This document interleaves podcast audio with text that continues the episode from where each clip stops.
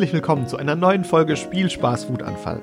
Ich bin Max und rede hier im Podcast mit verschiedenen Leuten über alle möglichen Themen rund um Familie. Hier geht es also um die richtig wichtigen Sachen im Leben. Heute geht es um ein super schönes Thema, das mich selber ganz doll betrifft, nämlich Kinder und Tiere. In meinem Fall sind es ein Hund und ein Haufen Hühner, aber das ist eine ganz andere Sache, da kommen wir später noch drauf. Ich rede natürlich heute nicht alleine, sondern ich rede mit Inge Wanken und die sitzt mir gegenüber. Erzähl doch mal, wer bist du? Ja, ich bin Inge Wanken. Ich ähm, habe eigentlich irgendwann mal was ganz anderes gelernt. Habe, Was denn? Ich war mal Bankkauffrau, habe auch fast 16 Jahre in dem Beruf gearbeitet, habe dann selber Nachwuchs bekommen und habe die Gelegenheit ergriffen, als Tagesmutter, zunächst als Tagesmutter äh, zu arbeiten mit kleinen, jungen Kindern. Und ähm, wir haben dann 2005 einen Verein gegründet, um eine Kinderkrippe ins Leben rufen zu können, die freier Träger ist für die Stadt Trier und mittlerweile 30 Kleinkinder im Alter von 0 bis 30 Jahren betreut. Das ist eine ganze Menge. Das ist eine ganze Menge. Das kann ich natürlich nicht alleine. Das mache ich mit sehr gutem Fachpersonal. Und ähm, parallel dazu haben mich auch immer Hunde und andere Tiere begleitet. Und äh, deswegen ist mir das Thema Kinder und Tiere ein absolutes Herzensthema. Ich bin noch ausgebildete Tierschutzlehrerin vom Deutschen Tierschutzbund und mache auch Projekte in Schulen und in Kindergärten oder Hundeführerschein für Kinder, wenn es in den Ferienzeiten irgendwie passt. Also, Also- das ist mein Bereich. Du kümmerst dich um alles, was irgendwie mit Kindern und Tieren und deren Harmonien oder manchmal auch Disharmonien zu tun hat. Ganz genau. Ja, damit bist du genau die Richtige fürs Thema. Eine kurze persönliche Frage. Welche Tiere hast du? Also ich habe aktuell drei Hunde, Okay. habe im Moment vier Pflegeigel zu Hause, die nachtaktiv sind. Deswegen ähm, sehe ich auch nicht ganz so frisch aus. die müssen noch gepäppelt werden, bis sie in den Winterschlaf gehen. Sehr gut. Und ansonsten kümmere ich mich auch um Menschen, die ähm, Wünsche haben, was ihre eigenen Hunde noch erfahren sollen, erlernen sollen. Also ich bin auch Hundetrainerin. Okay. Und die drei Hunde, was sind das für welche? Ähm, das älteste, was ich habe, ist ein fast 13 Jahre alter Labrador, der ähm, eine Ausbildung hat als Therapiebegleithund. Der geht auch regelmäßig mit mir arbeiten, geht also auch mit in den Kindergarten. Dann habe ich einen sechs Jahre alten, nein, falsch, sieben Jahre alten Terrier-Mix, ähm, der ausgebildeter Menschen- und Tiersuchhund ist. Und ich habe einen zwei Jahre alten Collie-Mix, also Kurzhaar-Collie-Mix, der jetzt gerade in der, in der Endstufe seiner Ausbildung Therapiebegleithund ist und Ja. auch als Mentrailer arbeitet. Spannend. Also ganz viele unterschiedliche Felder auch.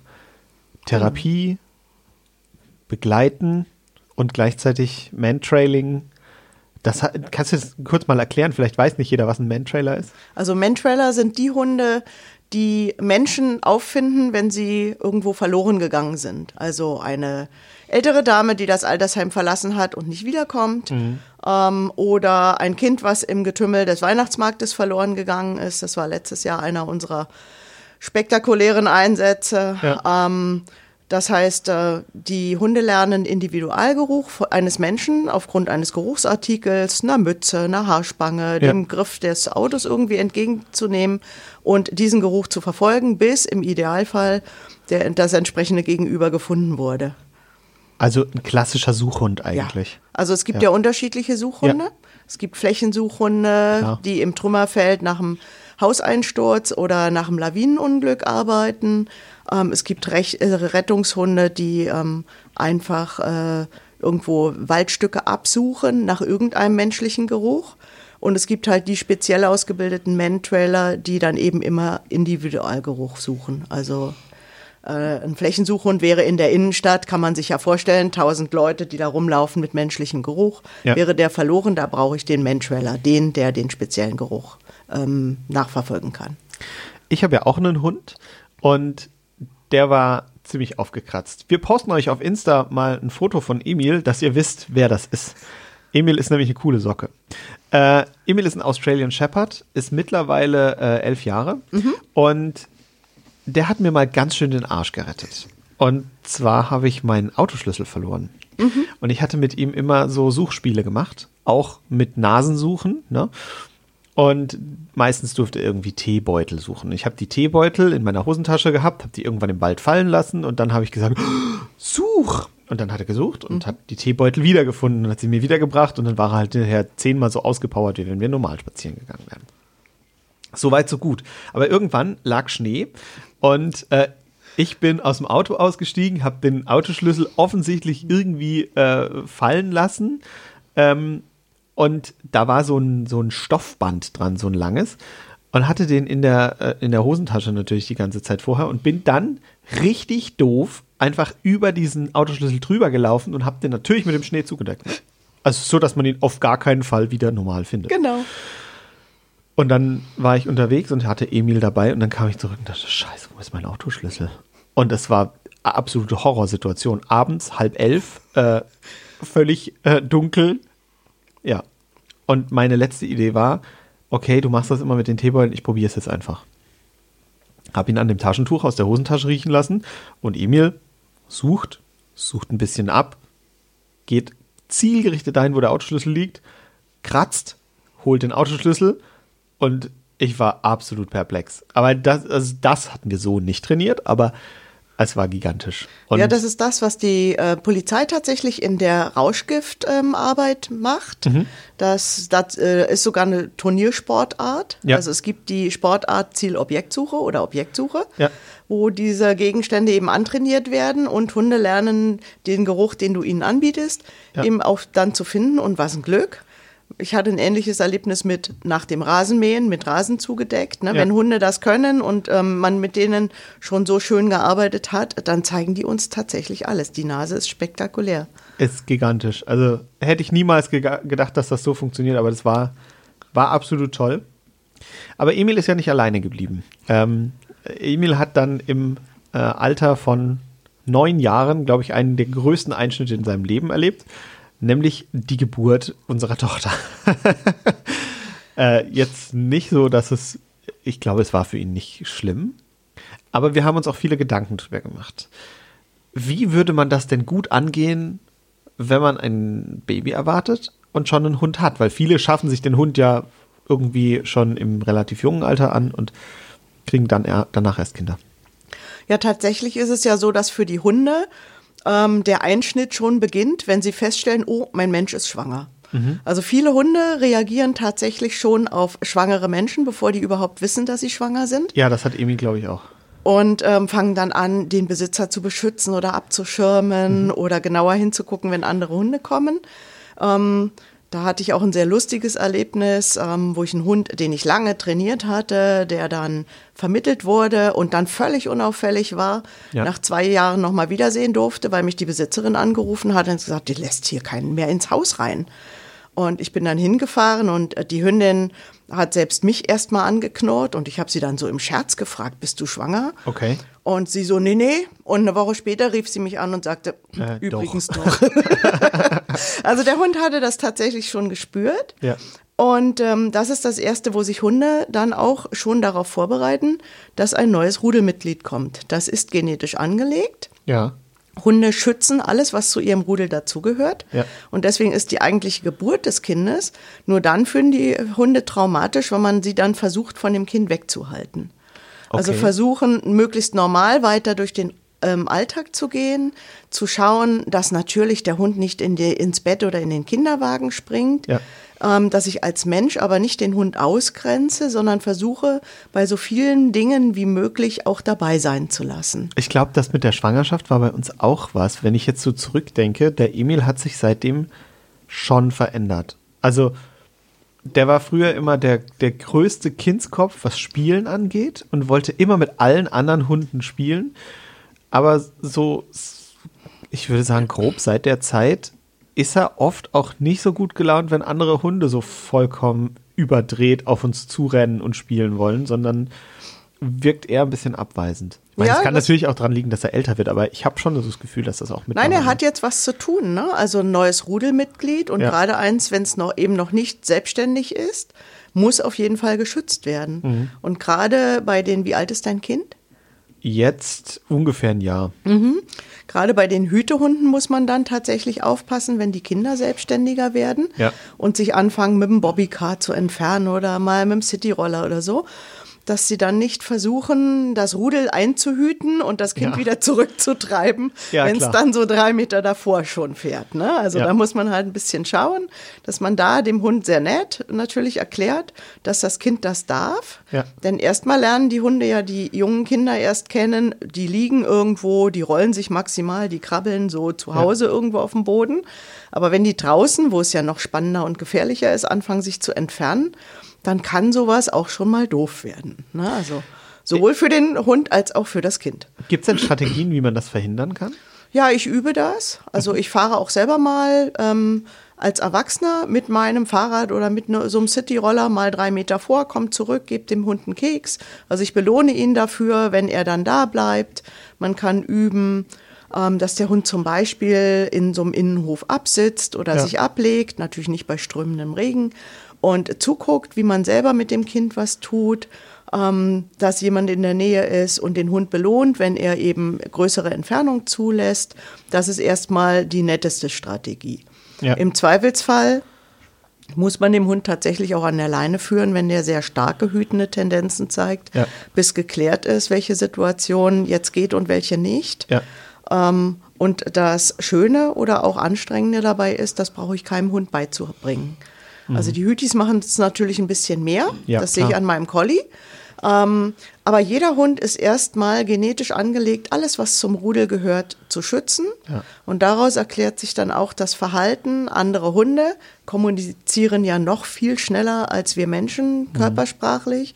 Wenn da ein distanzloser tut nix angeflogen kommt und ähm, euer Hund steht bei so einem Kinderwagen, dann sagt er auch schon mal so Stopp, übrigens meiner. Ne? Der Distanzlose tut nichts.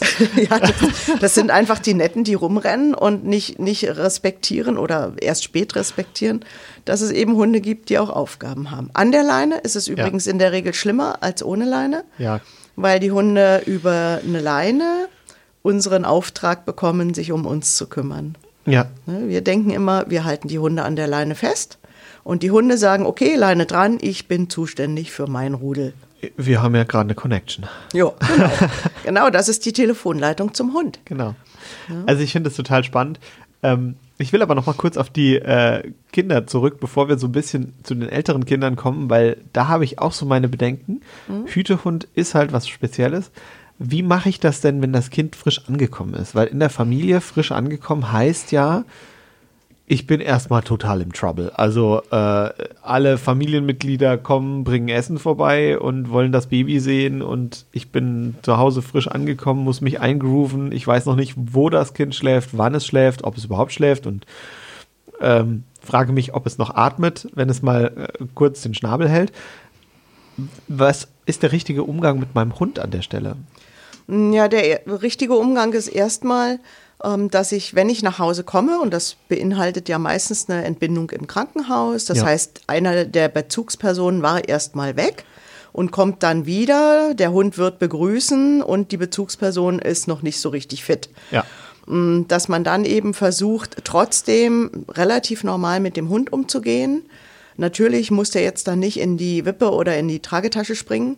Klar. Aber wenn ihr zu zweit seid, ist natürlich ideal. Dann kann sich einer etwas intensiver um den Hund kümmern und der zweite begrüßt aber dann trotzdem den Hund, weil der freut sich ja als allererstes Mal, Ja, dass man kommt. Ne? Ähm, der wird auch nie versuchen, das Kind irgendwie wegzubeißen. Das ist für den kein Fremdkörper. Er hat es ja hormonell schon über neun Monate wahrgenommen. Du sagst also, das ist, das ist so, dass der Hund es auch zuordnen kann, Ja. dass die Gerüche, die er an einer Schwangeren mitbekommt, schon auf das Kind verweisen und der dann auch das Kind erkennt. Das Kind hat Stallgeruch. Ne? Die Mama stillt Ja. im Idealfall oder gibt die Flasche, hat's am Körper. Ja. Das heißt, das Kind hat den Geruch von den Bezugspersonen, die der Hund bislang am besten kannte. Und das findet der Hund cool. Und das findet der Hund in Ordnung und er wird es erstmal nehmen. Ne? Also es gehört einfach systematisch dazu. Ne? Okay, Wenn ich mir jetzt ein Hunderudel vorstelle und eine Hündin wirft, dann ist die Hündin erstmal die ersten vier Wochen für die Aufzucht zuständig, heißt Futter und ähm, beschützen. Und dann übernehmen die Rudelmitglieder. Das heißt, alle Onkels und Tanten, die gegebenenfalls in dem Rudel mitleben, übernehmen dann mit die Erziehung. Da gibt's keine Eingewöhnung. Das, die Welpen sind einfach da und genau so im Hier und Jetzt sind unsere Hunde auch erstmal, wenn ich ihnen die Chance dazu gebe. Was wäre denn der Punkt, wo es schiefgehen könnte? Das könnte schiefgehen, wenn man das Kind überbehütet, also wenn der Hund überhaupt nicht ans Kind dran darf. Mhm. Wenn man plötzlich, wenn das Kind irgendwo in der Nähe ist, anfängt, den Hund wegzuschicken, der vielleicht vorher bei einem selber auf dem Sofa liegen durfte. Ja. Wenn unter Umständen bewusst oder unbewusst, während der Hund das Kind anguckt oder die Tasche anguckt, ihm einer auf die Füße tritt und er damit Schmerz verknüpft. Das sind ja. so die ungünstigsten Situationen, die dann leider häufig zur Folge haben, dass der Hund erstmal kritischer wird. Ja. Ne? Natürlich muss der Hund jetzt nicht das Kind von oben bis unten ablecken. Ja, gut, aber das, das also ne? da, da gibt es zwar so Spezialhunde, die immer alle, alle Menschen ablecken wollen. Genau. Aber äh, das ist jetzt auch nicht der Normalfall, oder? Nein, ähm, also ablecken als solches ist erstmal Zuneigung in der Regel, äh, natürlich Gerüche aufnehmen, aber das muss ja nicht am Kind direkt sein. Ja. Dann gebe ich dem Hund eben im Zweifelsfall auch mal so eine Stoffwindel zum Spielen. Ja. Nachdem das Kind da äh, sich damit beschäftigt hat, dann hat er eben auch eine Möglichkeit, ähm, mit, sich mit den Gerüchen auseinanderzusetzen. Aber den Hund komplett wegschicken ist für den Hund tragisch, denn er hatte ja, wie in eurem Fall, erst mal acht Jahre lang zwei Bezugspersonen für sich. Ja. Und wenn die plötzlich sagen, nee, ab sofort nicht mehr, dann ist das für so einen Hund echt tragisch. Ja, natürlich. Also da, da kann ja der Hund auch überhaupt nichts mit anfangen. Nein. Ne? Nein. Ähm, bei uns war das so, wir haben am Anfang relativ stark darauf geachtet, dass er nicht zu nah dran geht. Mhm. Aber wir haben ihm schon auch zugestanden, dass er das Kind anschnüffeln kann. Also Was meinst du mit nicht zu nah? Also nicht zu nah heißt äh, für mich jetzt keinen direkten Kontakt. Okay. Aber er durfte zum Beispiel so auf fünf, sechs Zentimeter mit der Nase ran und mal gucken und ja. schnüffeln. Und, und das war für ihn, glaube ich, auch völlig ausreichend, um das zu scannen, was das ist. Und mhm. hat dann gemerkt, oh, es tut. Ja, es, bewegt, es bewegt sich. sich. es lebt. Ja. Und damit war das für ihn auch vollkommen okay. Und auch die Situation, die sich dann entwickelt hat, dass er das Kind mal auf dem Boden liegen sehen hat oder dass es auf der, der Wippe war und so, damit war er sehr entspannt von Anfang an. Das ist schön und dann habt ihr es genau richtig aufgebaut. Ähm, tatsächlich äh, entscheidet das auch so ein bisschen jeder Hund. Also es gibt Hunde, die ähm, individuell sehr eng mit ihren Menschen sind, ja. ähm, die sehr viel Körperkontakt vorher hatten. Die werden vielleicht auch beim Kind Körperkontakt ein, ähm, ja, so ein bisschen einfordern oder ja. eher äh, in die Nähe wollen. Ähm, ich persönlich finde sowas wie Riechen, Schlecken an Händen und Füßen völlig in Ordnung, aber da darf auch jeder seine eigene, ähm, sein eigenes Bauchgefühl entwickeln und ja. merkt ja auch, wenn er seinen Hund kennt, wie der Hund darauf reagiert. Ähm, die Nase der Hunde ist eh sensationell gut, also kein Hund muss ähm, in den Popo oder die Windel des Kindes rein, um zu wissen, welches, dass das jetzt das Kind ist. Ja. Ähm, das ist meistens eher Interesse. Ja. Hunde riechen an Kot, das ist für die ganz normal, für uns ist das eher eklig. Ja. Aber die checken auch bei so einem Spaziergang schon mal, welcher Nachbarshund da irgendwo rumgelaufen ist. Also würden sie es erstmal vollautomatisch auch an der Windel des Kindes tun. Ja. Darf man selber entscheiden, ob man das möchte oder nicht. Ähm, wenn die Hunde Distanz wahren, auch völlig in Ordnung. Also niemand sollte seinen Hund zwingen, zu einem Kind sehr eng hinzugehen, wenn der das gerade nicht möchte. Kritisch wird es sehr häufig, wenn die Kinder anfangen zu quietschen. Und da hätte ich eine mehr als eindringliche Bitte an alle Menschen, die Hunde haben und planen, irgendwann Kinder zu bekommen. Macht keine Bällchenspiele. Kein Quietschen mit Bällchen, kein Werfen mit Bällchen, weil das tatsächlich Beutefangverhalten auslöst. Ja. Und dieses Quietschen, was Kinder machen, wenn sie sich freuen, ist sehr ähnlich dem Quietschen von all diesen Bällen. Und das kann für so ein Kind richtig, richtig doof werden. Das heißt, der Hund kann das Kind als Beute wahrnehmen. Ja. Und dann. Auch dieses Losrennen eines Kindes. Ja. Ähm, der, das Schlimme ist, dass dieses Beutefangverhalten, also ich husche einer Frisbee, einem Stöckchen, einem Ball nach, ja. die gleiche Sequenz ist, wie sie im Jagdverhalten aus, äh, auftritt. Und Jagdverhalten ist instinktgesteuert. Das, das kann ich nicht abtrainieren. Drin, ne? Das ist so tief drin, dass selbst ein alter Hund, der die Knochen weh hat, noch losstürzen kann und das Kanickel, was an ihm vorbei hoppelt, fängt, weil so viel Hormone ausgeschüttet werden, dass er seine Schmerzen an den alten Knochen gar nicht merkt. Ja. Das merkt er erst, wenn er das Kaninchen hat und es im Bauch ist. Das heißt, die Hunde stürzen los ohne dass man sie bremsen kann. Ja. Und ähm, so der Eindruck des Hundehalters, der Hund hört nicht mehr, ähm, ist tatsächlich akustisch angelegt richtig. Es ist nicht, dass die nicht gehorchen wollen, sondern Ja. dass die effektiv nicht mehr hören. Ich- Und das möchte ich nicht ich. haben, wenn ich mein Kind auf dem Cityroller davon fahren sehe. Ja, also bei Emil war das ganz extrem am Anfang. Der ist mit sehr vielen anderen Hunden aufgewachsen und ist dann im Spiel mit anderen Hunden nicht mehr abrufbar gewesen äh, als Junghund. Ja. Und das ist, glaube ich, eine Klassikersituation, die haben wahrscheinlich viele. Ähm, bei uns hat sich das letztendlich dann brechen lassen, dass er irgendwann gecheckt hat, okay, hier gibt es auch noch eine andere Instanz, was ja wichtig ist, damit der Hund überhaupt gesellschaftstechnisch funktioniert, ähm, indem wir mit der Reizangel gespielt haben. Also eine Reizangel, für alle, die es nicht kennen, ist ein äh, Stock, das war bei uns so ein Besenstiel und da hing so zwei Meter äh, lange Schnur dran und unten ein Spielzeug, das er richtig cool fand. Das Ja. war so ein, so ein Ziehtau, wo er sich gut festbeißen konnte, wenn er wollte. Und das habe ich über den Boden gefetzt und bin mit ihm da rum. Und irgendwann habe ich es fallen lassen, habe Platz gesagt. Ganz impulsiv. Und dann war der so total Hä? Was ist denn jetzt los? Und darüber hat Emil gelernt, äh, letztendlich abrufbar zu sein. Genau. Es ist heute noch so, wenn irgendwas ist und er ist weit weg oder irgendwo, wo ich sage, jetzt ist kritisch, dann ist es nicht komm, sondern ist es Platz. Ja. Und dann legt der Hund sich ab. Das Egal ist, was ist. eine super Lösung. Und das muss man, musste man krass trainieren, aber das funktioniert immer noch. Und darüber kriege ich auch eigentlich das Jagd, den, den Jagdimpuls gebremst. Ja. Ähm, und wenn es nur ist, dass er stehen bleibt und kurz nachdenkt. Als Australian Shepherd hört man natürlich nicht auf seinen Besitzer, sondern man überlegt erstmal, ob der Besitzer überhaupt recht hat. Sehr richtig. Und das ist dann immer so, äh, dann ist aber der Moment da, wo er kurz nachdenkt und meistens ist es dann, kriegen wir es dann äh, geregelt. Aber Diese Quietschebälle sind halt echt kritisch. die sind böse, ja. Also ja, ja. Die sind wirklich böse, weil bei den Hunden hakt es echt aus, im wahrsten Sinne des Wortes. Ja. Und das möchte ich nicht haben, wenn mein Kind quietscht. Das haben wir leider an einem äh, gut befreundeten Hund schon gesehen, der, äh, also der ist nicht nur Balljunkie, sondern der ist absolut out of order. Also wir Ja. waren gemeinsam mal am, am Meer in Urlaub und wir hatten halt für unseren Hund einen Quietscheball, weil der damit cool ist und Jo. klarkommt. Und der andere Hund wusste, der Quietscheball ist im Rucksack und er saß vor dem Rucksack. Mhm. Gehobene linke Pfote, wie ein, also Wie festgenagelt, wie ne? festgenagelt. Also man, man konnte diesen Hund nicht mehr wegbewegen. Und es war nicht so, dass man irgendwas tun konnte, um mit diesem Hund zu Hm. interagieren. Der hatte an nichts mehr Interesse. Es war nur noch, der Quietscheball ist im Rucksack. Ich weiß das.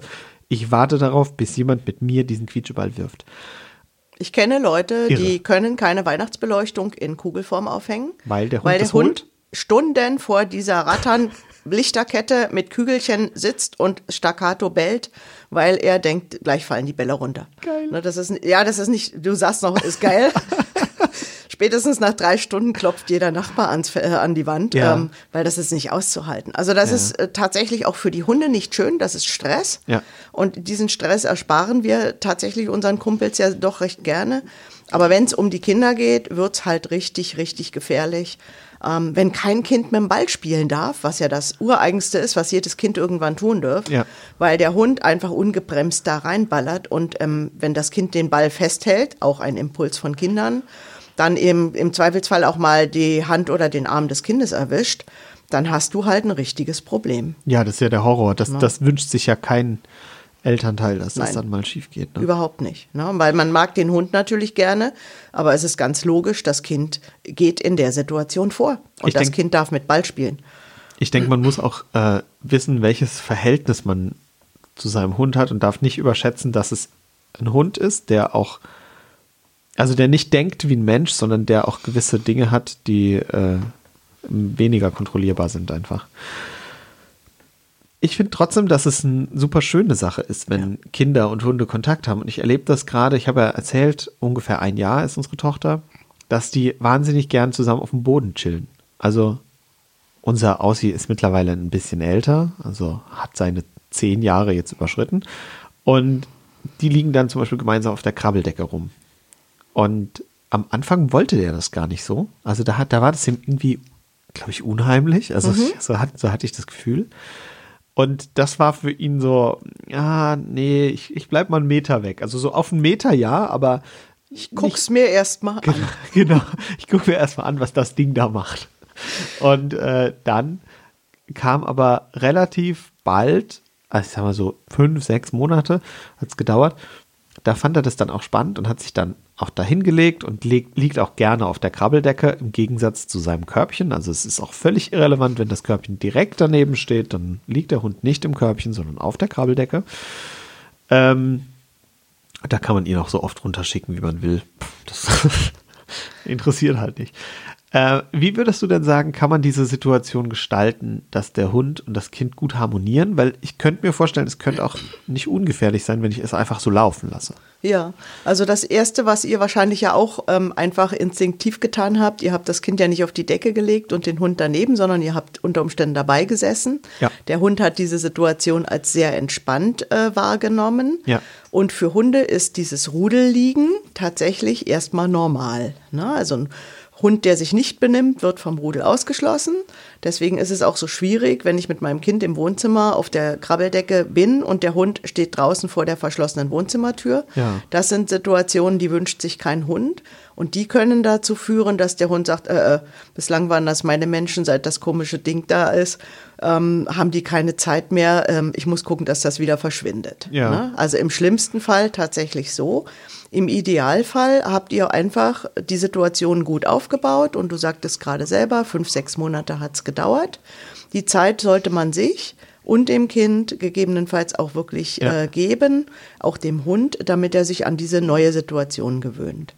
Äh, Wie nimmst du das denn mit, mit Essensthematik wahr? Weil es gibt ja doch auch Hunde, die sind so ein bisschen futterneidisch und gerade in der Situation kann es ja auch mal passieren, keine Ahnung, Kind hat einen Keks und äh, Hund möchte den Keks haben. Was macht man da am besten? Na, am besten übt man als allererstes schon mal, wenn man den Hund überhaupt hat, dass nicht alles, was ich Mensch in der Hand habe, egal ob jetzt ähm, Erwachsener oder Kind, ähm, sofort dem Hund gehört. Ja. Ähm, also ein sauberes Abbruchsignal, ein Nein oder Meins oder was auch immer man dafür nimmt. Ja. Oder lass es. Ähm, also Dinge, die nicht im allgemeinen Sprachgebrauch so vorkommen, äh, macht auf jeden Fall Sinn zu üben. Spätestens dann aber, ähm, wenn Kinderessen ins Spiel kommt. Ne? Okay. Dass die Hunde schlau sind und im Zweifelsfall auch unter dem Hochstuhl des Kindes liegen. Immer. Genau. Weil sie wissen, irgendwann fällt da zuverlässig was runter. Ja. Spart mir halt dann anschließend den Putzlappen. Also wir hatten nie das Problem, dass unter dem Stuhl besonders dreckig ist. Nö, also der ist nur Sabber halt, ne? Genau, dann ein bisschen nass, da wische ich dann einmal kurz nach, aber ich habe keine Reiskörner und keine Kartoffelstückchen. Genau.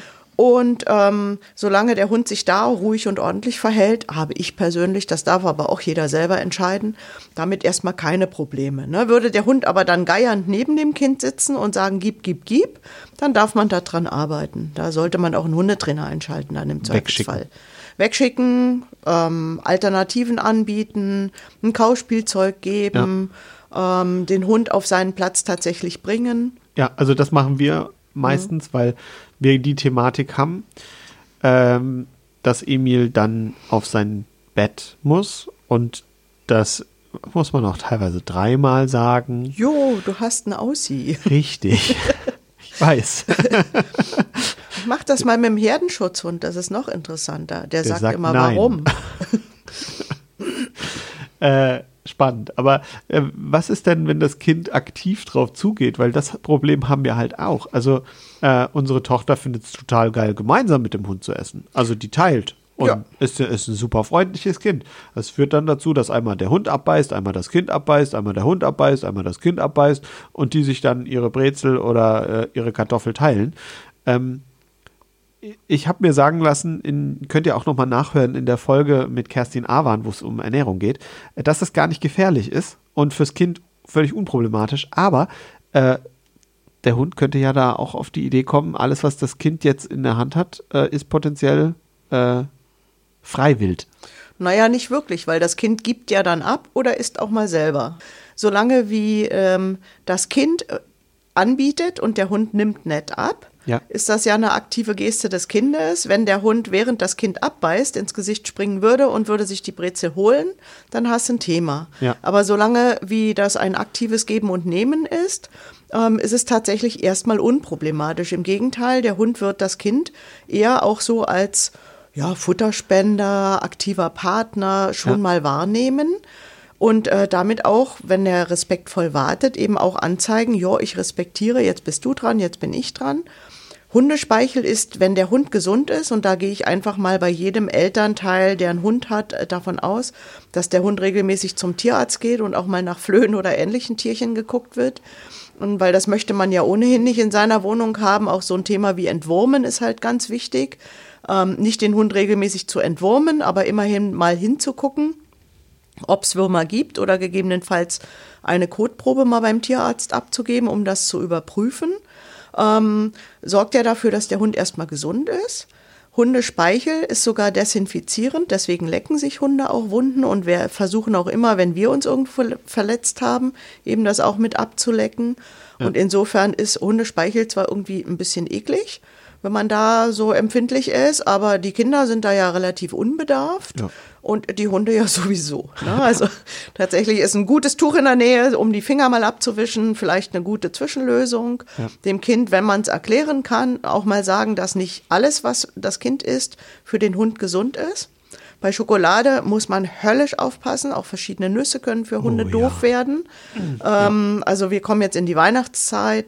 Ähm, so Lebkuchen oder ähnliches mit Schokolade überzogen sind nicht gut. Ja, ja, ja. Also sich einfach auch mal damit zu beschäftigen, was für so einen Hund auch echt doof sein kann. Zu viel Zucker ist für Hunde auch blöd. Also ein Kind auf Zuckerschock ist schon unschön, aber ein Hund, der gedopt ist von Zucker, ist auch sehr unlustig. Inge, ich kann nicht anders. Ich muss dazwischen grätschen. Als Emil ein halbes Jahr alt war, stand Weihnachten vor der Tür. Und mein Schwiegervater liebt Mancherie. Und wir haben so eine richtig große 300 Gramm Packung Mancherie gekauft und haben die im Auto gelassen und haben den Hund im Auto gelassen. Also der Hund war hinten im Kofferraum und die Mancherie lagen auf dem Beifahrersitz. Wir sind äh, in einen Laden reingegangen und kamen wieder aus dem Laden raus. Und als wir wieder rauskamen, sahen wir einen Hund, der auf dem Beifahrersitz sitzt und eine Tafel Mancherie, die keine mehr ist. Also es war quasi so, er hat dieses Ding aufgekriegt, er hat die Folie aufgekriegt und er hat auch die Papierverpackung aufgekriegt, aber dann die Alufolie und sie, die wurde einfach mitgefressen. Und dann hat er diese komplette Packung Mancherie 300 Gramm platt gemacht. Alkohol, Jo. Zucker, Schokolade. Was machen die Hundebesitzer? Um Gottes Willen, wir rufen beim Tierarzt an. Die beim Tierarzt so, ja, äh, ähm, pf, was machen wir da jetzt? Äh, ja, komm, kommen Sie mal vorbei. Und dann sind wir vorbeigefahren. Haben die gesagt, ja, du, äh, gut, wir haben mal besprochen, wir geben jetzt mal ein Brechmittel. Dann haben wir ein Brechmittel gespritzt. Wir sitzen da, es passiert nichts, es passiert nichts, es passiert nichts. Äh, ja, müssen wir mehr Brechmittel spritzen. Zack, noch eine Spritze rein. Dem Hund wird's übel, der guckt im Dreieck und äh, Aber er bricht sieht, nicht. Sieht aus wie das allerletzte und er bricht nicht. Nee. Haben die nicht mal die Packungsbeilage von diesem Brechmittel gelesen? Das wirkt nämlich nicht im Zusammenhang mit Alkohol. Äh, und der Hund war halt gut voll. Also wirklich gut voll. Die schlafen dann auch gut. Richtig. Aber nicht, wenn sie gleichzeitig auf Zucker sind. Nee. Der Tierarzt sagt, ja gut, dann können wir jetzt nichts machen, dann müssen Sie Magen auspumpen fahren. Also bitte in die Tierklinik. Wir haben da schon mal für euch angerufen, fahrt bitte in die Tierklinik. Tierklinik gefahren. Da sind wir in der Tierklinik angekommen. Und da war so ein ganz entspannter Arzt und der sagte so, wie viel hat er denn gefressen? Moncherie, habt ihr die Packung da? Ja, okay. Na, guckt, naja, wie viel Kakao ist da drin? Moncherie hat einen Schokoladenanteil, der nicht so wahnsinnig hoch ist und auch in der Schokolade ist viel Fett drin und wenig Kakao und insofern, naja.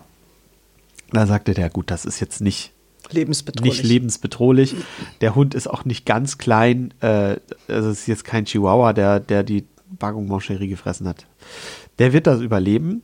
Wir machen da jetzt erstmal gar nichts. Ihr gebt dem Hund gut was zu essen. Ich spritze ihm jetzt was, damit dem nicht mehr schlecht ist, weil von dem Brechmittel ist er die ganze Zeit übel, aber er kann nicht erbrechen.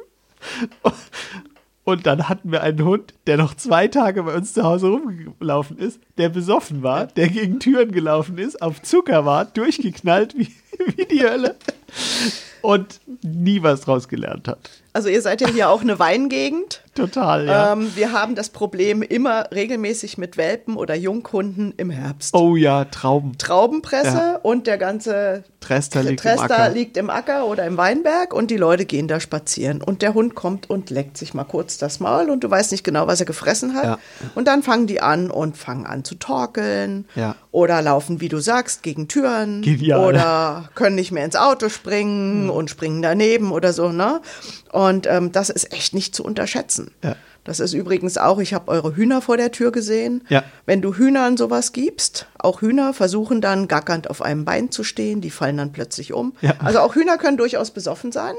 Ähm, und ähm, der Alkohol ist nicht zu unterschätzen. Ja. Es gibt ja auch Hunde, die Angst vor Silvesterknallern haben. Da gibt es eine sehr schöne Therapie mit einem, genau, mit einem Teelöffel Eierlikör jede Stunde, damit die Hunde dann entspannt sind. Funktioniert wirklich. Ja. Ähm, aber das ist natürlich nichts, was ich, äh, was ich ähm, Kind und Hund regelmäßig antun möchte. Nee, Ne? klar. Also da muss man halt echt aufpassen. Also wenn die Kinder die Hunde füttern, kann man durchaus schon mal aufbauen, so ein bisschen, ähm, was darf der Hund haben und was nicht. Ne? Ich denke, bei einem einjährigen Kind ist das noch ein bisschen witzlos, weil das versteht die noch Unterschätzt nicht so die richtig. nicht. Also ich sehe es bei uns im Krippenbereich. Ja. Ähm, die Kinder, wenn die ein Jahr alt sind, die können viel mehr, als man ihnen zutraut. Okay. Und die können auch durchaus Spielregeln für Hunde verstehen. Ja, Okay. Also wenn ich eine Dose habe mit Leckerchen für die Hunde, Kinder füttern halt gerne, Ja, ja. dann können die sehr wohl unterscheiden, ob das jetzt ihre oder die, äh, die Hundekekse sind. Erklär mal, wie würdest du das vermitteln? Also ich setze mich tatsächlich daneben. Die Kinder dürfen ihr Essen ähm, kauen. Die sitzen dann auch und der Hund darf zuschauen und damit dem Hund eben nicht so der Impuls durchgeht, ich muss jetzt das Essen des Kindes haben, haben wir Leckerchen, die eben nur für die Hunde sind. Die sind in einer schönen Dose, wo auch ein Hundeaufkleber oder ein Foto vom Hund drauf ist. Und die Kinder dürfen da reingreifen und während sie ihren Spekulatius essen, dürfen die dann dem Hund so einen Entenwürfel geben. Und damit habe ich für das Kind eine gute Spielregel und für den Hund ähm, ja auch eine schöne Situation, weil er wird belohnt Ja. fürs Ruhighalten, aber mit dem, was ihm keinen Bauchweh macht und was ihm keinen Stress macht. Und das können Kinder tatsächlich im Alter von einem Jahr schon sehr gut ähm, unterscheiden. Das klingt ja eigentlich nach, einer, nach einem Projekt für mich. Genau. Na, also macht mit einer Tochter, hast du eine Tochter oder einen Sohn? Eine Tochter. Eine Tochter zusammen, macht eine schöne Dose, klebt ein Foto von eurem Hund drauf, macht da die Hundeleckerchen rein Ja. und dann haben die auch schon einen guten Bezug. Ja, also ich muss sagen, Babykekse funktionieren auch. Jo. Ne? Die sind ungesüßt. Genau. Na, aber wenn ich lä- längerfristig dem Hund beibiegen Ja, ja. möchte oder auch dem Kind beibiegen möchte, nicht alles, was das Kind isst, ähm, ist, kriegt automatisch der Hund, dann hast du damit eigentlich ein schönes Projekt. Ja, Na? das ist gut. Das kann ich mir auf jeden Fall merken. Wenn ihr Stories habt oder irgendwelche Anregungen, was man mit Kindern und Hunden auf jeden Fall machen sollte oder was man auf gar keinen Fall ausprobieren braucht, weil ihr schon schlechte Erfahrungen gemacht habt, dann teilt es mit uns. Schreibt uns zum Beispiel eine E-Mail an post.spielspaßwutanfall.de oder als Direct Message bei Instagram oder Facebook.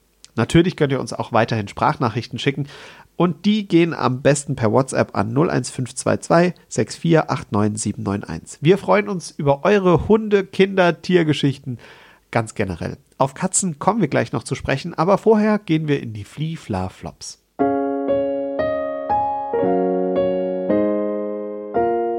Flie, Fla, Flops. Dein erster Flop. Ähm, mein erster Flop ist Labradore, Golden Retriever und Co. Auch die Labradoodles sind weder per Gesetz familienfreundlich, selbsterziehend noch immer kinderlieb. Das ist eine Aufgabe, die den Hundebesitzern obliegt, den Hund, Hunden beizubringen, dass Kinder eben auch ganz normale Menschen sind. Und vor allem, äh, dass auch die Frage ist, wie gehe ich mit meinem Hund um, dass er überhaupt kinderlieb werden kann. Ich meine, in den USA ist es ja ganz anders. Da ist der Familienhund hoch 10 der Pitbull. Genau. Und das wäre hier verrückt, wenn man das sagen würde, weil die Leute es seltsam fänden, weil er oft als Listenhund verschrien ist. Aber es kommt halt drauf an, was mache ich mit dem Tier, ne? Ganz genau, das ist der Punkt. Und dieses Thema Listenhunde ist ein Thema, das kann man irgendwann mal nochmal anreißen, weil es Ja. einfach völlig irre ist.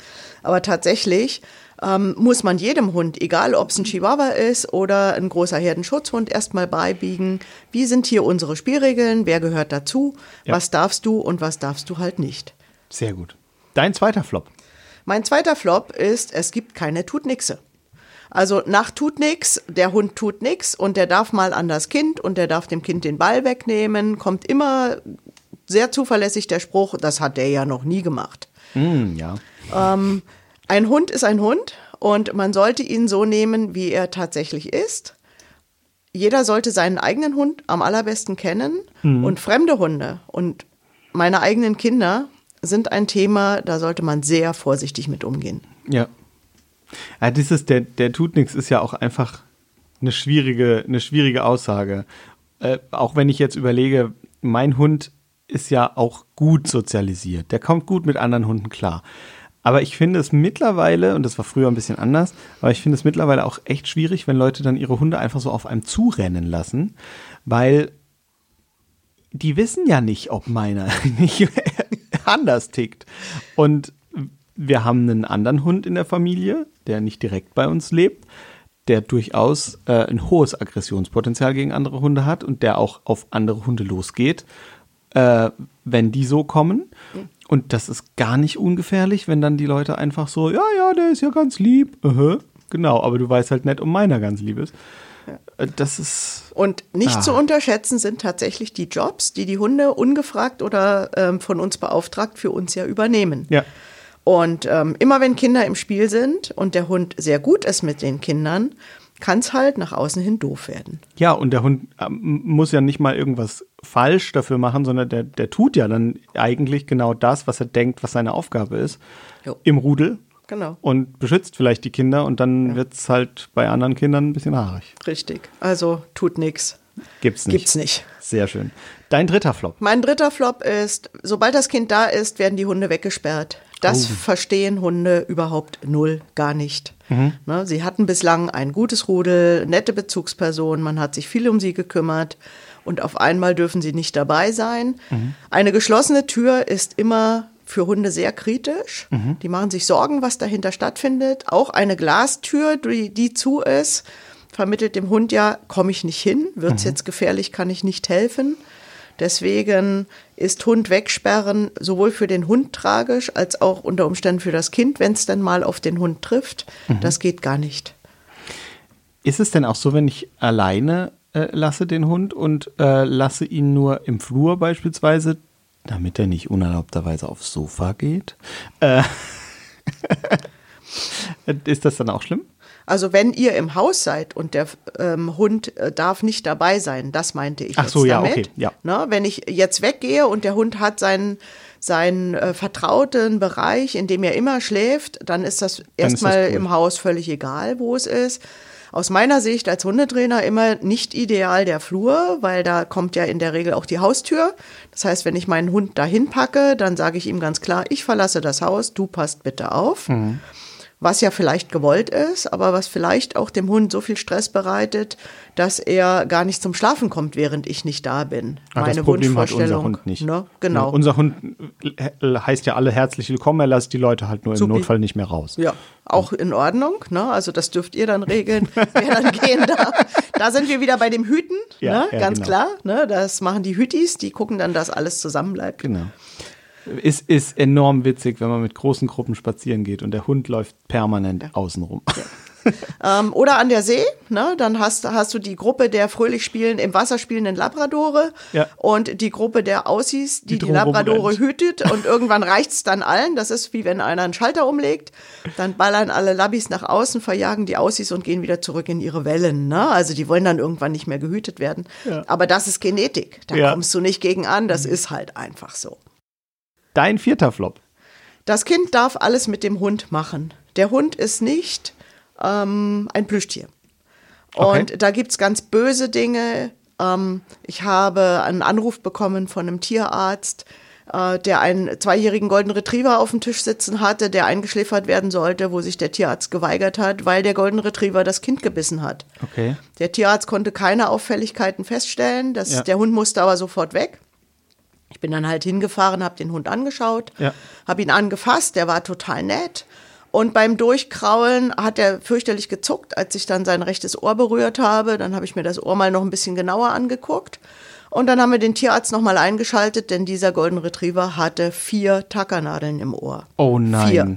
Und ganz ehrlich, ich hätte als Hund wahrscheinlich nach der zweiten schon gebissen, also dass der sich tatsächlich hat gefallen lassen, dass das Kind ihm vier Tacker ins Ohr setzt, ist schon ausgesprochen gutmütig. Wir haben es dann auch tatsächlich angezeigt. Also wir wissen gar nicht, auf was für schräge Ideen die Kinder manchmal kommen, einfach um es auszuprobieren. Aber Kinder dürfen mit Hunden nicht alles. Der Hund braucht seinen geschützten Bereich und ich lasse auf gar keinen Fall ein Kind mit einem Hund alleine. Okay, also ich muss auf beide aufpassen, sodass Ja. es meinem Hund, den ich ja im Optimalfall auch echt lieb habe, äh, gut geht und Ja.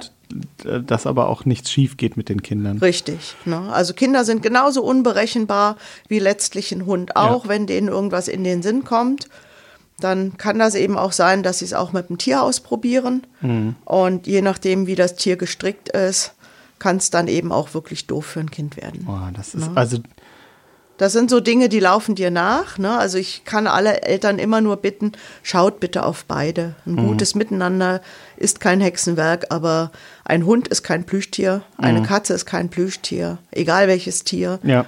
Ne? Die haben Gefühle, die haben Schmerzen und ähm, sie brauchen auch ihren Rückzugsort. Ja, und sie Ganz haben auch wichtig. Bedürfnisse, ganz einfach, ja. Ne? Genau.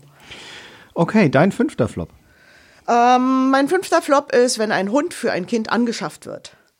Okay. Ähm, es sollte immer klar sein, dass ähm, Kinder keine alleinige Verantwortung für einen Hund übernehmen können. Und nur weil ein Chihuahua für ein junges Kind angeschafft wird, heißt das nicht, dass das Kind mit fünf Jahren den Hund erziehen kann und dass ich nicht als Erwachsener jederzeit und 100 Prozent dafür einstehen muss, dass es dem Hund ge gut geht, dass der ordentlich erzogen wird. Und ich weiß nicht, wann das Kind sein Interesse verliert, aber leider werden viele Hunde abgegeben, wenn das Kind kein Interesse mehr hat, weil die Hunde tatsächlich für die Kinder angeschafft wurden. Ein Verrückt. Kind kann diese, diese Entscheidung, so weitreichend wie sie ist, gar nicht mittragen. Denn ein Mhm. Hund wird unter Umständen bei kleinen Rassen 16, 17, 18 Jahre alt. Ja.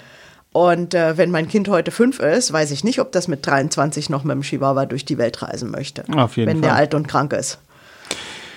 Wenn ihr Fragen dazu habt, dann merkt euch das ganz gut und schreibt uns. Schreibt uns an post.spielspaßwutanfall.de oder als Direct Message gerne bei Facebook oder Instagram oder als WhatsApp an 01522 6489 791. Wir machen nämlich demnächst noch eine Folge. Und zwar kommt Inge Wanken wieder und redet mit uns genau darüber, nämlich was ist, wenn mein Kind sagt, ich möchte ein Haustier. Da habt ihr die Chance, generell Fragen zu stellen über das Thema Hunde und Kinder. Wir haben die beste Expertin, die wir kriegen können, hier sitzen und wir bringen gerne eure Fragen in den Podcast. Also raus damit. Und ganz generell wird es auch um das Thema gehen, schaffen wir für unsere Kinder Tiere an? Und wenn ja, wie machen wir das eigentlich richtig? Aber das waren sie erstmal unsere fünf Flops.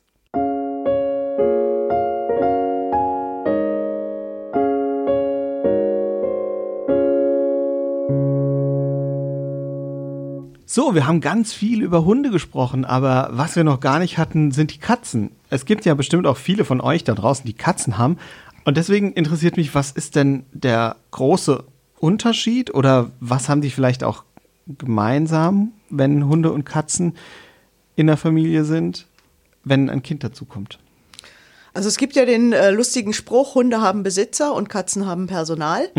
kenn ähm, ich. ich finde, das kennzeichnet die Situation recht gut. Katzen sind halt Einzelgänger erstmal und ähm, haben sich mit uns in der Familie ganz gut arrangiert, fühlen sich wohl und Katzen reagieren wesentlich heftiger auf Veränderungen. Ähm, das heißt, äh, mit ein bisschen Pech habe ich tatsächlich Situationen, dass meine Katze plötzlich unsauber wird oder sich unwohl fühlt, sich zurückzieht. Ähm, da ist ganz, ganz viel Feingefühl des Katzenbesitzers auch gefragt. Und ähm, auch Katzen spüren natürlich in der Schwangerschaft eine Veränderung. Ähm, sie reagieren aber unter Umständen anders darauf. Ne? Also es kommt so ein bisschen auch darauf an, wie die Katzen aufgewachsen sind, ähm, was sie schon kennenlernen durften, ob sie Kinder kennen oder auch nicht. Aber bei Katzen ist es tatsächlich etwas schwieriger, ähm, der Katze beizubiegen, dass das Kind jetzt dann eben nicht nur eine Wärmflasche ist, wo man sich hinlegt und gegebenenfalls auch auf dem Gesicht des Kindes liegt, Ja. was für so ein Kind auch wirklich richtig schwierig werden kann. Ähm, und äh, dass das eben kein Störenfried ist, sondern mit zur Familie gehört. Katzen sind da sehr sensibel. Und würdest du sagen, es ist gefährlicher mit Katzen oder ungefährlicher? Es ist anders. Ne? Also ein, ein Hund ähm, ist ja eh schon ein Rudeltier und wird neue Rudelmitglieder, wenn sie denn dann sich angemessen verhalten, also den Hund nicht bedrohen oder ihm irgendwelche Ressourcen, Liegeplätze, Zuwendung des Besitzers streitig machen, wird sich ein Hund erstmal mit einem neuen Rudelmitglied nicht ähm, anlegen. Da, das ist genetisch einfach so angelegt. Ja. Eine Katze würde eher ausziehen, seiner Wege gehen, wenn er die Möglichkeit hat. Ähm, wenn das äh, starke Einzelgänger sind, Katzen, die in der Gesellschaft groß geworden sind, die auch andere Katzen ähm, als Mitbewohner haben, ähm, arrangieren sich vielleicht leichter. Aber es ist schon eine größere Herausforderung, Katzen mit äh, jungen Kindern zu vergesellschaften, ähm, als ich das bei einem Hund jetzt habe. Bei einer Katze würde man dann vielleicht auch eher sagen, dass man eine Gewöhnungszeit braucht und die sich nur stundenweise sehen. Na, stundenweise vielleicht nicht, aber tatsächlich nur unter Aufsicht. Und, ansonsten Trennung. eine, äh, dann auf jeden Fall eine ganz klare Trennung, weil eine Katze eben anders reagieren würde.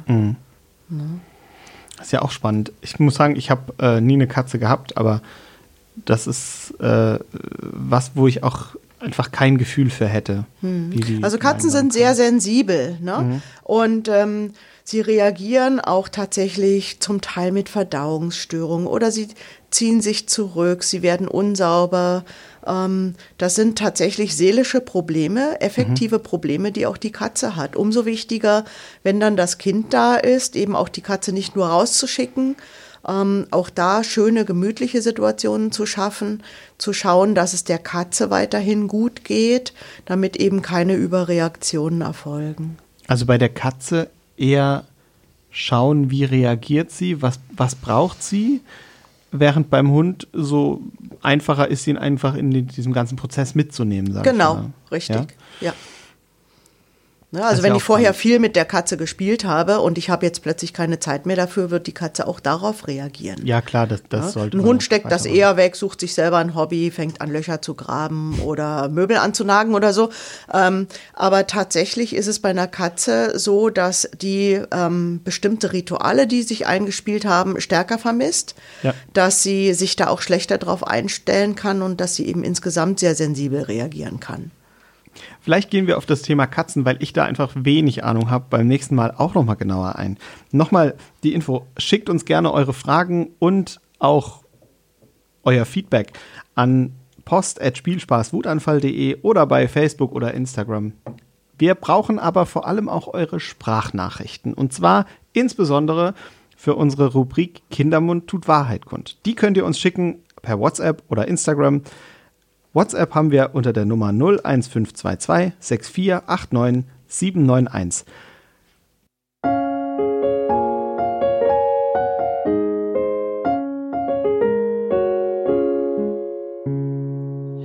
Ja, hallo von uns drei. Ähm, bei uns ist es so, dass unser Sohn, der wird im Frühjahr zwei Jahre alt und ja, der arbeitet noch ein wenig an seinen Sprachkünsten. Man kann auch sagen, sein Wortschatz, der ist noch sehr begrenzt. Und das bedeutet eben, dass die wenigen Wörter, die er kann, die haben oft mehrere Bedeutungen. Und in den vergangenen Tagen, da war es ja sehr, sehr kalt, immer so Richtung minus 10 Grad. Und das hat dazu geführt, dass wenn man mit ihm rausgegangen ist, äh, die Haustür aufgemacht hat, dann hat er jedes Mal ganz begeistert die Augen aufgerissen und hat ganz fröhlich heiß gerufen. Ja, also hat man da zumindest äh, bisschen Hoffnung, dass es vielleicht nicht ganz so eiskalt wird.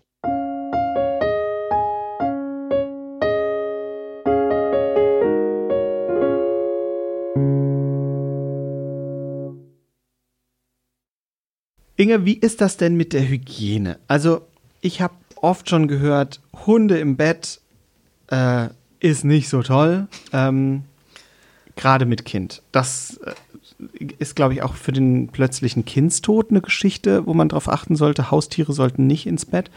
Was sagst du denn dazu oder was gibt es da zu beachten? Also plötz plötzlicher Kindstod ist natürlich eine ganz tragische Sache, mhm. ähm, wo ja die Ursachen auch noch nicht erforscht sind, also noch nicht ja. 100 Prozent erforscht sind. Ähm, die Anzahl der Kinder, die plötzlich versterben, insbesondere im Schlaf, hat sich ja schon deutlich verringert, seit man Kinder ja. nicht mehr in Rückenlage legt. Ähm, Hygiene mit Haustier, egal welches Tier, hängt natürlich immer stark davon ab, was mein Hund sonst so tut. Ne? Mhm. Ne? Also wenn ich einen Hund habe, der tagsüber draußen Schafe hütet ähm, und mit allen möglichen Dingen in Kontakt kommt, dann ähm, ist das natürlich nochmal wieder eine andere hygienische Voraussetzung, als wenn ich meinen Haushund habe, den ich einmal am Tag ähm, kämme, wo ich gucke, dass Flöhe, keine Flöhe oder ähnliche Haustiere mhm. dabei sind und der ansonsten außer Gassi gehen mit mir nicht viel was anderes treibt. Inwieweit jemand Hunde in seiner unmittelbaren Nähe haben möchte, egal ob jetzt auf dem Sofa, im Bett oder wo auch immer, ist immer ähm, eine Frage der eigenen Perspektive. Mhm. Grundsätzlich sind Hunde, wenn sie gesund sind, nicht unhygienischer als wir Menschen auch, denn auch wir fassen ja auch ohne Handschuhe alles Mögliche an. Ja. Wir äh, laufen mit unseren Schuhen durch die Wohnung. Wer sich mal anschaut, wie viel Fußabdrücke ein Hund macht auf einer Fläche das ist übrigens ein schönes Spiel auch für Eltern mit Kindern. Mal ja. ein Kinderfuß auf dem Papier, mal eine Hundepfote oder Katzenpfote auf so ein ja. Papier, um die einfach mal miteinander zu vergleichen. Also der Dreck, den ich mit reinbringe, wenn ich mit meinem Hund von draußen reinkomme und der Hund hat die Füße abgeputzt und ich ziehe die Schuhe nicht aus, ist unvergleichlich höher durch den ja. Menschen als von, von dem äh, Haustier. Aber das ist tatsächlich eine Entscheidung, die jeder selber treffen darf. Für Hunde ist Rudelschlafen oder Rudelliegen eine ganz normale Geschichte. Die müssen tatsächlich eher lernen, abseits zu liegen oder mhm. nicht bei ihren Menschen oder bei ihren Rudelangehörigen. Ähm, Für Katzen ist es wieder etwas anders. Die haben ja ihre Fliegeplätze ähm, und insofern ähm, darf das tatsächlich jeder selber entscheiden. Aber würdest du einen Hund auch bei einem Kind alleine lassen zum Schlafen zum Beispiel? Also ich würde nie einen Hund alleine bei einem Kind lassen, egal mhm. ob zum Schlafen oder äh, beim Spielen oder ähnlichem. Tatsächlich weiß man weder, was das Kind tut, noch wie der Hund reagiert. Ja. Es gibt wenige Ausnahmen. Wir haben gerade in der, ähm, im Bereich der Epilepsie mhm. ähm, ausgebildete Epileptiker, Warmhunde, die nachts bei Kindern schlafen, damit die Eltern überhaupt mal schlafen können, weil mhm. ähm, ansonsten die Kinder 24-7 überwacht werden müssten. Das mhm. sind Hunde, die sind so ausgebildet, dass ich sie zuverlässig tatsächlich mit einem Kind alleine lassen könnte. Ähm, in der Regel sollten aber Kinder und Hunde nie alleine sein und beim Schlafen auch nicht. Und vielleicht auch einfach nicht gemeinsam im Bett oder? Das macht schon Sinn. Ne? Ja. Also ähm, wenn es gibt halt tatsächlich Hunde, die dann das Kind als Bewachungsobjekt nehmen mhm. und wenn es dem Kind mal nicht gut, das äh, gut geht, das 39,7 Fieber hat, die Hunde sich anfangen stramm zu machen und noch nicht mal mehr Papa oder Mama ans Bett lassen. Also solche Situationen mhm. muss man sich gar nicht erst schaffen, ähm, indem ich den Hund gar nicht erst ins Bett lasse. Würdest du, wenn jetzt ähm, keine Ahnung Kind mit fünf, sechs, sieben Jahren äh, gerade einen richtig schlechten Tag hatte und sagt, ich will aber, dass der Hund bei mir schläft. Und du kennst die schon lange und weißt, dass eigentlich das ist eine harmonische Geschichte. Wäre das für dich ein Problem oder würdest du sagen, ja, da kann man dann schon ein bisschen anders drüber reden als bei einem ein, zwei, dreijährigen?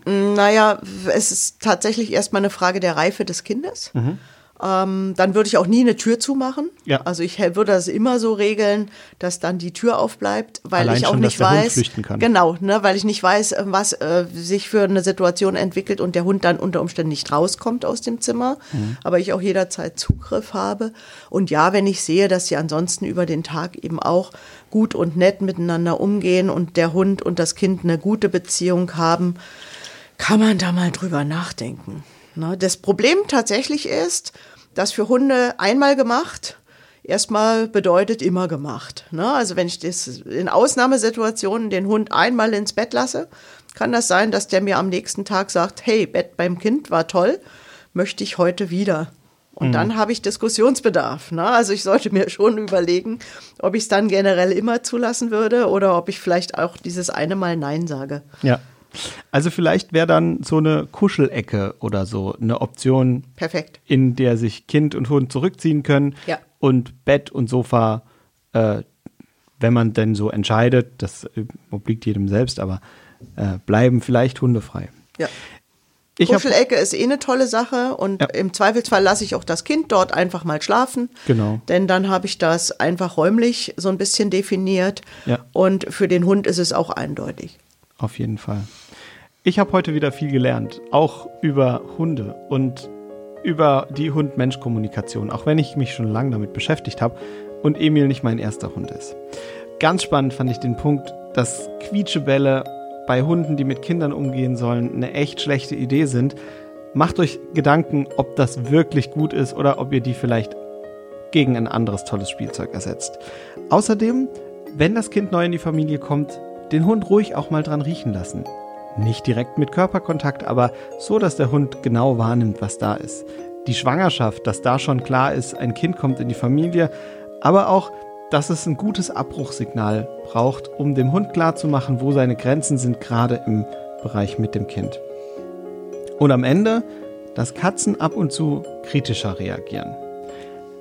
Am spannendsten fand ich aber, dass auch ganz kleine Kinder schon die Hunderegeln verstehen können und dass ich jetzt ein Projekt habe, mit meiner Tochter was umzusetzen, nämlich sie isst ihr Essen und der Hund kriegt seine eigene Dose. Das werde ich auf jeden Fall ausprobieren. Ich hoffe, für euch hat es auch Spaß gemacht und wir hören uns in zwei Wochen wieder mit einer neuen Folge von Spielspaß Wutanfall. Schickt uns auf jeden Fall eure Fragen für Inge und natürlich auch für uns und Feedback an post.spielspaßwutanfall.de. Besucht uns auf Instagram, schaut euch das Bild von Emil an. Hast du Lust, uns auch ein Bild von deinen Hunden zu geben? Aber Dann- sehr gerne. dann posten wir die nämlich auch noch mit. Und äh, im Notfall schickt uns auch eine Sprachnachricht an 01522 6489791. Wir freuen uns auf eure Geschichten und vielleicht auch ein paar Bilder von euren Hunden. Bis in zwei Wochen und tschüss. Vielen Dank dir. Sehr gerne. Es war mir eine große Freude. Tschüss. Tschüss.